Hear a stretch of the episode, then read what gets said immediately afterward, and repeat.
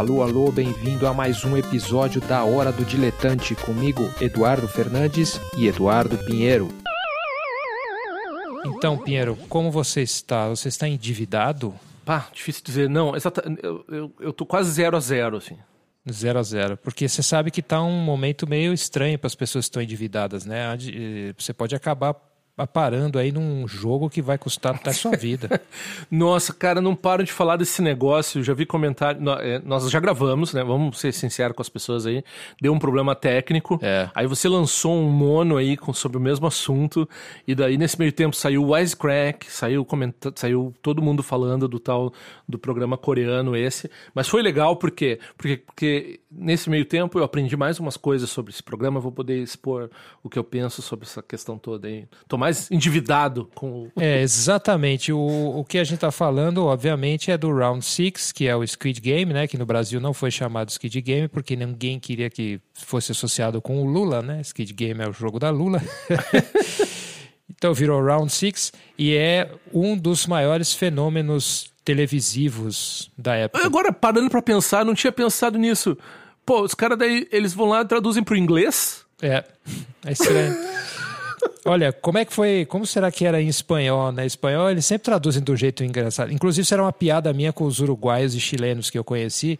É assim, a gente sempre falava, por exemplo, Miguel, Michael Jackson era o Miguel Jacó. E a gente ficava traduzindo tudo assim, né? Porque eles traduzem todas as coisas, né? E aqui no Brasil a gente traduz para o inglês. É engraçado porque né, a gente tem essa mania de falar corretamente o nome dos estrangeiros, mas isso é uma coisa que em Portugal não se faz é.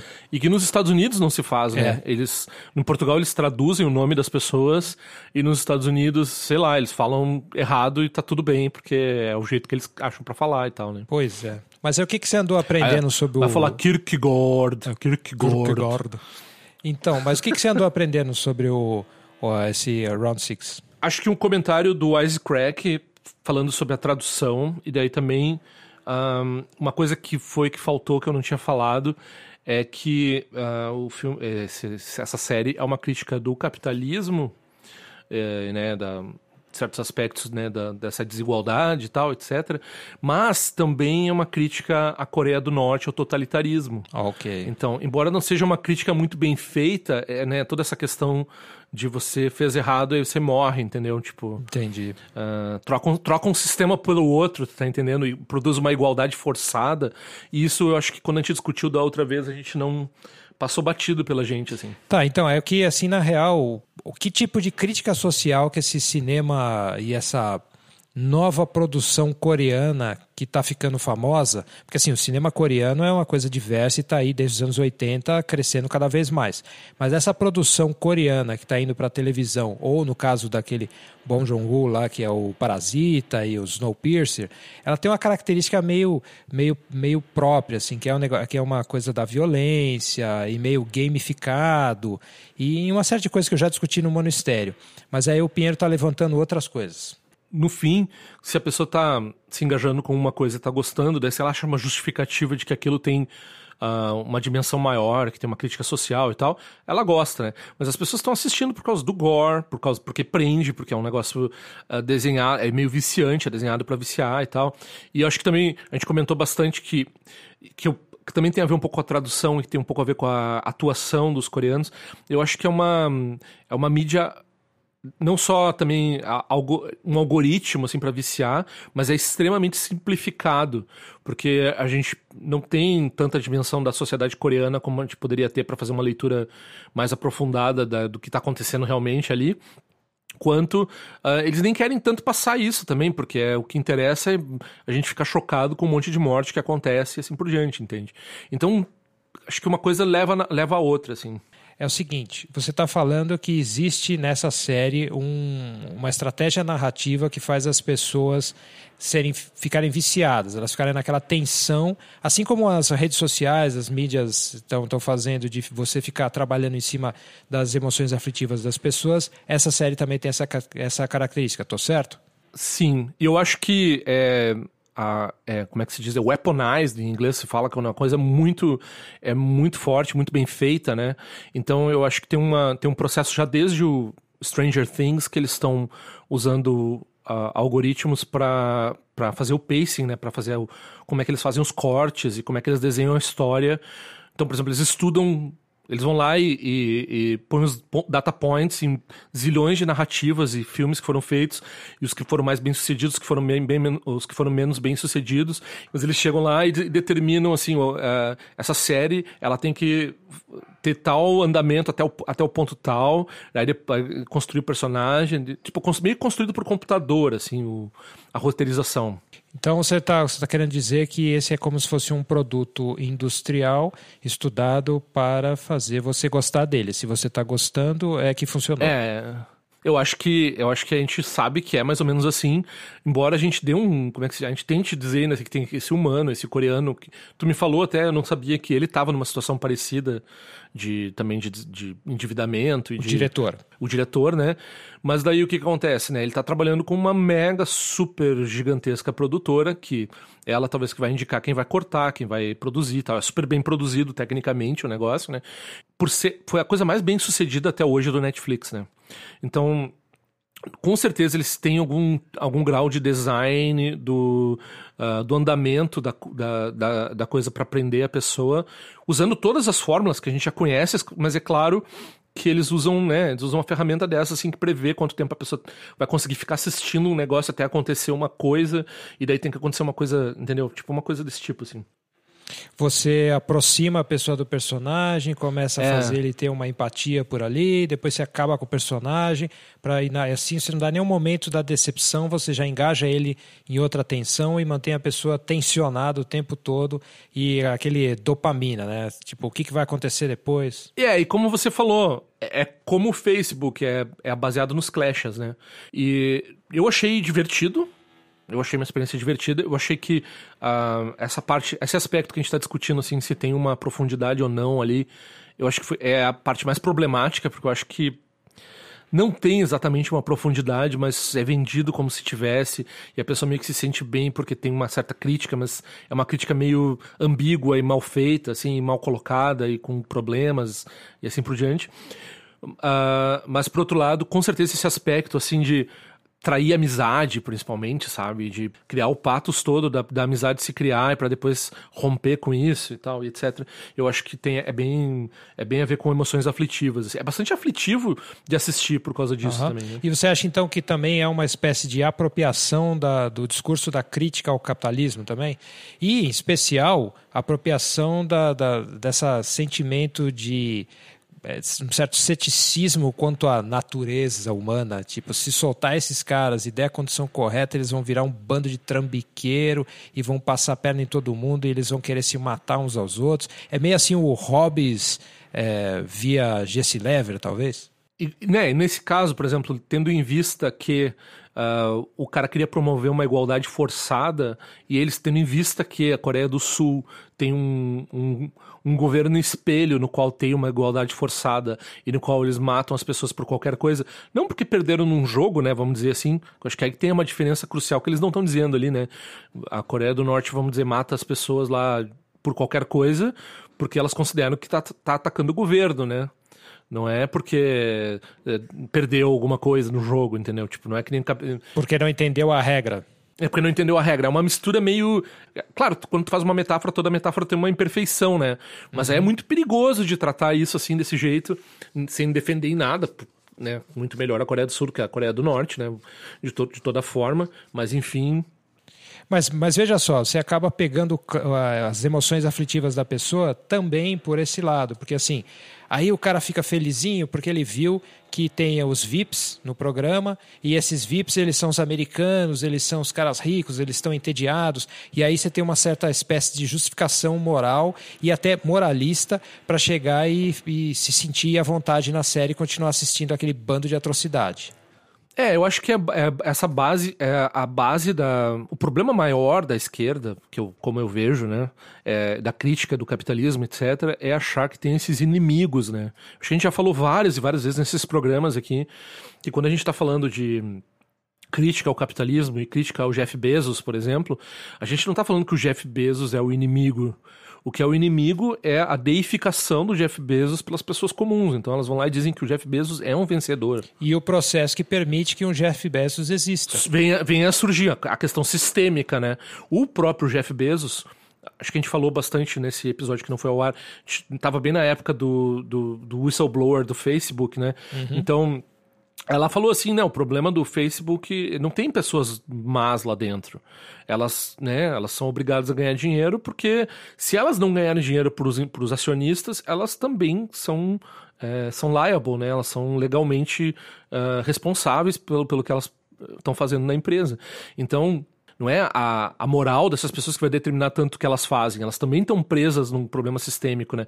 Então não tem um vilão, assim, uma classe de pessoas é, que daí produz na esquerda, produz uma visão meio invejosa, meio mesquinha com relação àqueles que têm alguma coisa. E no, nesse, nesse, nesse show aí, chega beira ao racismo. Por quê? Porque o americano ele não só é o, o, bilionário VIP que vai lá assistir os coreanos morrendo num jogo, que aliás, cá entre nós, principalmente o último jogo, que é dois caras brigando, né, uh, que é o Squid Game, que uhum. é os uhum. caras brigando ali, uh, que graça tem, é tipo assistir uma luta livre, tipo, os outros jogos, os jogos até tem uma dinâmica assim diferenciada, que é uma coisa meio reality show misturado com sei lá o quê, mas o último jogo, que seria o mais emocionante, eu acho que se eu fosse um bilionário que tá pagando um monte para ver um negócio daqueles ali, eu ia tá entediado, tá entendendo? Tipo, não. Você ia preferir a luta livre, né? Que, by the way, continua famosa até hoje, né?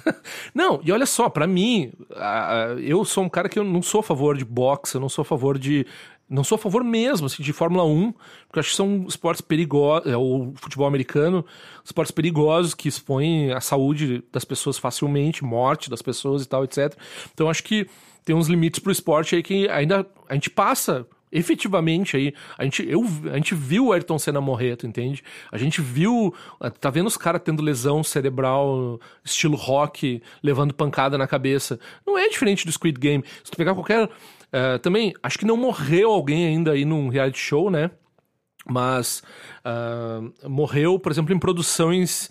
Uh, a produção da Broadway, que teve do Homem-Aranha, por exemplo, todo mundo tava dizendo que ia morrer alguém. É. Certo. Uh, morreu um cara, né? Caiu um cara de 30 uhum. metros, porque todo mundo se machucava. Todo mundo dizia, ah, uma hora vai morrer alguém. Aí morreu. Uh, enfim. É. Então, uh, quando a gente tá vendo que, né, o esporte e tal, etc. E daí, a gente vai se surpreender. Claro, né? O volume de morte, mataram metade das pessoas no primeiro. Aí, a primeira vez que. O primeiro jogo lá que morreu aquele monte de gente, a pessoa fica em parte chocada. Eu fiquei em parte chocada. Em parte eu fiquei assim, pô, mas que dispositivo mais sensacionalista, né? Mas é uma coisa assim, é que nem salgadinho, né? Você sabe que não tem nada ali, você sabe que uh, faz mal para você, etc. Mas é, tem, um, tem uma aflição mental com a qual você quer se engajar e você fica comendo aquele negócio, né? É a mesma coisa.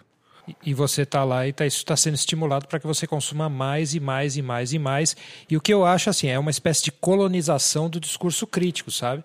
Que é muito diferente de outros filmes é, coreanos, né? Não vamos jogar todo mundo no mesmo saco, né? O que eu tô, o que eu acho, assim, o que eu acho que é parecido é o trabalho do Bong Joon-ho, que em especial do Snowpiercer, né? Que é aquele que é o trem no mundo pós-apocalíptico. Que tal, eu que também daí... acho um pouco é, que é, é melhor, mas eu acho que também um pouco baseado em inveja de classe.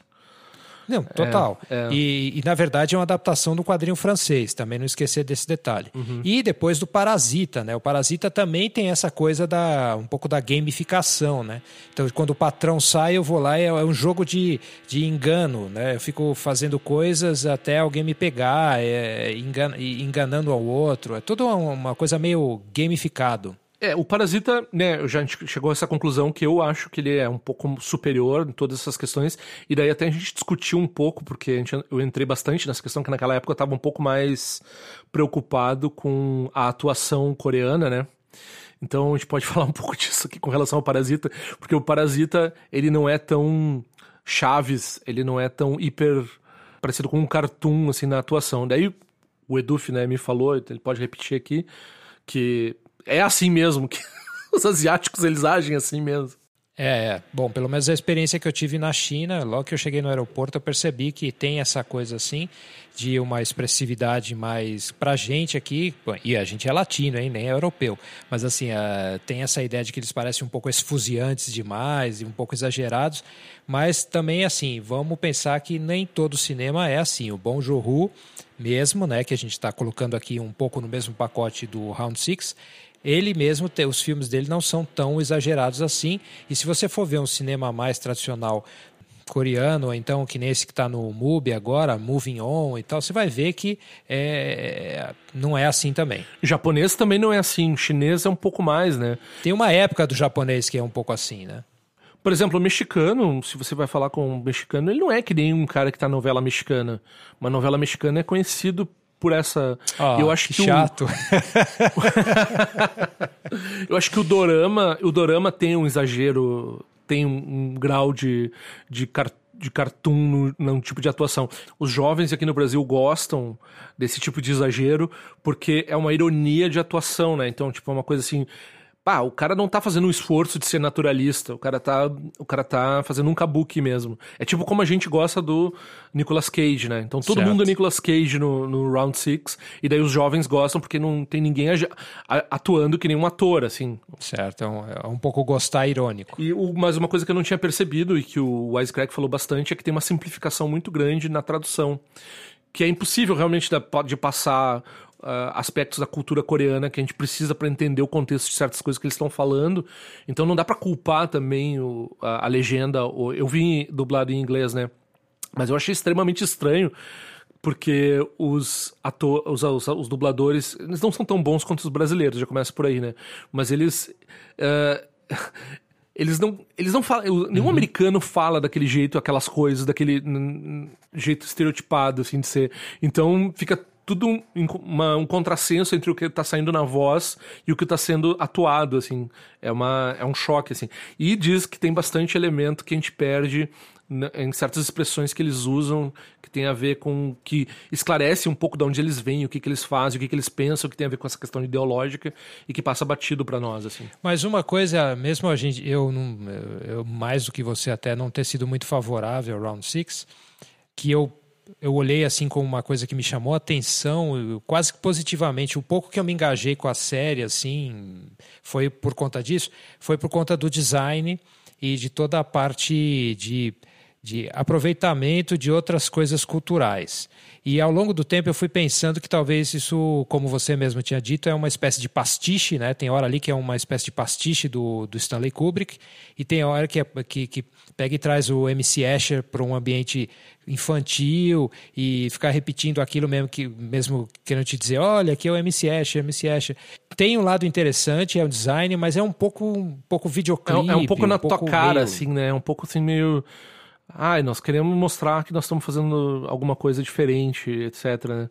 Então, é. Que remete à publicidade. É, eu acho que um, é, é, compreensível o sucesso desse negócio, e daí é compreensível também o aspecto de crítica que as pessoas estão tirando disso, embora seja extremamente superficial.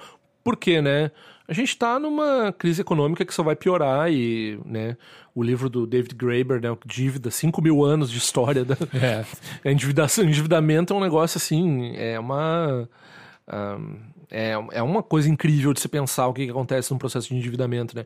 E os bancos. Não, e né, eu vejo os bancos todo dia me oferecendo crédito, né? É. Então todo mundo tá querendo me botar nesse negócio Sim. aí. Tipo, só querer comprar um negócio diferente aí que eu já tô nessa uh, nessa vida de trabalhar para o banco, né? É. Mas enfim, então as pessoas sentem na carne, né? Aqui no Brasil tem essas notícias agora, das pessoas, aumentou o consumo de pé de galinha, Sim. não sei quantos mil por cento e não sei o que, né? Então bate diretamente no capitalismo está mostrando as suas contradições. O capitalismo é criticável, mas daí vem um negócio assim que tu tá, mas qual é a conclusão que tu tira desse negócio aí fora que tem que agita um monte de emoções afetivas, né? Não é, muito. mas é, o que eu acho que no final, é, por isso que eu acho que é um meio pupurri, tenta te, te, pegar de qualquer lado, né? Por isso eu acho bem publicidade. Onde quer que você olhe, o, esse Round Six tenta uhum. te pegar. Mas, enfim, eu só, eu, o que eu queria entender é se você acha que já que o, o capitalismo está ficando cada vez mais gamificado, né? Veja NFT e, e essa história do Bitcoin e tal. Tu já ouviu falar de. Aliás, lembrei de ti, né? Tu já ouviu falar desse negócio de Beanie Baby? Não. Beanie, eu tava vendo esse doc... aquele mesmo documentário que eu falei no outro dia sobre os, sobre os anos 90, The Dark Side of the 90s. Uhum. E daí tinha um episódio sobre os tais dos Beanie Babies, que eram uns bonequinhos, que teve uma época que teve uma. Tudo isso eu tenho que te explicar pra te conectar com o NFT que tu tá uhum. tá falando. Mas eram uns bonequinhos assim, tipo, sei lá, um bichinho de pelúcia pequeno, certo. assim, que começou a ter uma especulação e venda e um mercado e um valor mais alto e tal. Hoje saiu no Hacker News dizendo que os NFTs são os Beanie Babies dos anos 2020. Entendido. É, não, eu só o que eu tô tentando entender aqui é se a, se a gente está gamificando todas as situações, né? Se bem que quando eu falo game assim também eu já fico com um pouco de, de medo porque eu sei que existem vários tipos de game, tem vários tipos de história também, mas de modo geral essa vibe de, de game, de, de você botar coisas para vencer e estágios que você tem que passar e mestres que você tem que enfrentar e, e gente que está por trás daquilo manipulando e esse jogo de enganação e se isso aí é uma das metáforas que a gente está começando a usar aí efetivamente para o capitalismo, também a própria crítica está começando a ficar gamificada, né? Se a gente pensar no Round Six e no Bong Joon-ho, né? É, a gente tá uma, a gente tá uma sociedade que né, é, um, é um videogame na forma de, um, de, uma série, né? E várias séries têm essa estrutura gamificada. Claro, se, se o capitalismo é gamificado, ele é mal gamificado. Hum. Porque, por exemplo, quando um capitalista quer Uh, reclama de, de, imposto progressivo. Imposto progressivo é quem ganha mais paga percentualmente mais, né? Proporcionalmente mais. Certo. Então, a maioria das pessoas que, claro, que, que não quer pagar imposto e ganha muito dinheiro, não quer imposto progressivo, né? Mas imposto progressivo é um jeito de gamificar que é positivo.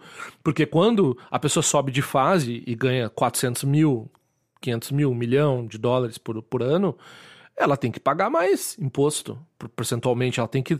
O jogo tem que ficar mais difícil para ela, tu entende? Certo.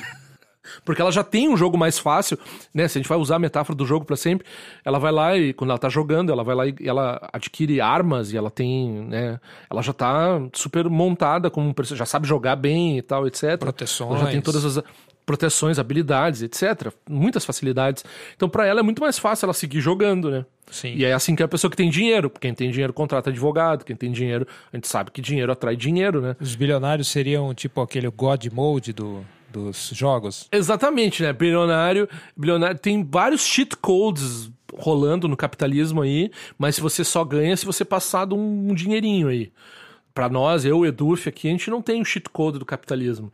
Mas esse pessoal que tem acesso a certos advogados, paraíso fiscal, aqui tem esse escândalo aqui no Brasil também. Até a Sim. Shakira, né, cara? Puts. Era isso que eu ia te dizer também, né? Pô, até a Shakira, mano. O que foi a Shakira? Eu não vi. Shakira também tem dinheiro em paraíso fiscal, cara. É o Tom John, Shakira. É, mano. não, fácil, né? Isso aí, meu, é tipo, é barbada, como vocês dizem aí no sul, né? Tá todo mundo meio que fazendo isso, né? Se você for usar só isso como desculpa, você vai pegar muita gente. Eu não tenho cheat code, cara. Não tenho né, essa possibilidade aí. Então, esse pessoal aí que tá, na, que tá no nível Amazon aí, Jeff Bezos aí, né? Eles estão lá. Na verdade, eles estão tirando. É aquele, é aquele cara quando o jogo, tu põe o cheat code e o jogo não tem mais graça, né? Daí você vai lá. O que, que acontece se eu matar o personagem aqui, ou se eu fizer não sei o quê? O que acontece se eu, jogo, se eu botar o William Sim. Shatner num foguete uhum. e mandar pro espaço? Tipo, a coisa fica frívola, né? Que conecta com o final do, do desse Squid Game, né? Porque é aquela história, o, o cara tá tão entediado, o bilionário dele está tão entediado ah, é? que ele tem que fazer alguma coisa muito violenta, muito violenta para conseguir ter algum tipo de sentimento de que ele é humano ainda é o tema da corrupção dos poderosos na, no Império Romano, né? Então a gente, ah, porque o Calígula era louco, ah, porque o, o anterior era louco também, e, e, o Nero, e não sei mais quem, né? Pô, a galera é tratada como Deus, a galera tem todo o poder sobre todo mundo, quando vê a pessoa tá tá experimentando aí com as coisas, destruindo as coisas do jeito que acha divertido para Você arriscaria dizer então que assim como nos romanos e todo aquele momento civilizatório ali, essa, esse império tá caindo? Ah, mas isso é claro, né? A gente tá. Tu não tá assistindo Fundação, né? Não. Fundação tem toda essa metáfora com o Império Romano dentro do Império Galáctico do Asimov. Tá... Saiu uma série da é, é Apple, eu acho. É. Mas eu não consegui, não consegui engajar em nada esses dias porque eu tô meio trabalhando direto e aí eu não consegui ah, pegar nada. Eu também, eu tenho um prazo aí terrível que se eu não cumprir eu tô ferrado. Pois é, isso aí. Vamos botar esse livro para fora, finalmente. é, não, vamos lá, porque esse capitalismo tá pegando aqui nas canelas, mano. Tá certo, então vamos lá, né? Acerte pior. É, muito agradecido pelo disputado quem é de atenção e que alguém em algum lugar se beneficie disso. Esse foi mais um episódio da Hora do Diletante, um podcast produzido por mim, Eduardo Fernandes, apresentado em conjunto com Eduardo Pinheiro. A Hora do Diletante é totalmente financiado por ouvintes como você. Se você acha que esse trabalho é importante, se você quer ajudá-lo a ficar melhor, existem várias maneiras de colaborar. Financeiramente, passando no site eduf.me eduf.me barra apoie e doando qualquer quantia, o que me ajuda imensamente a pagar as contas e investir em equipamento. Pode ajudar na divulgação, fazendo reviews e compartilhando os episódios nas plataformas que você usa para ouvir podcasts. Pode apontar erros e dar sugestões pelo e-mail pod.eduf.me e também pode comprar pelos links de afiliados quando eles aparecerem aí nas notas do show.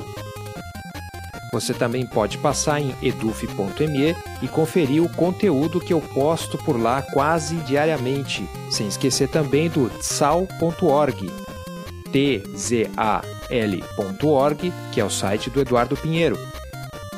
Você pode participar da nossa comunidade no Telegram, clicando no link que está nas notas do show e também pode seguir a minha newsletter, texto sobre tela, que você também encontra no site eduf.me. Certo? Obrigado por ouvir e até o próximo programa.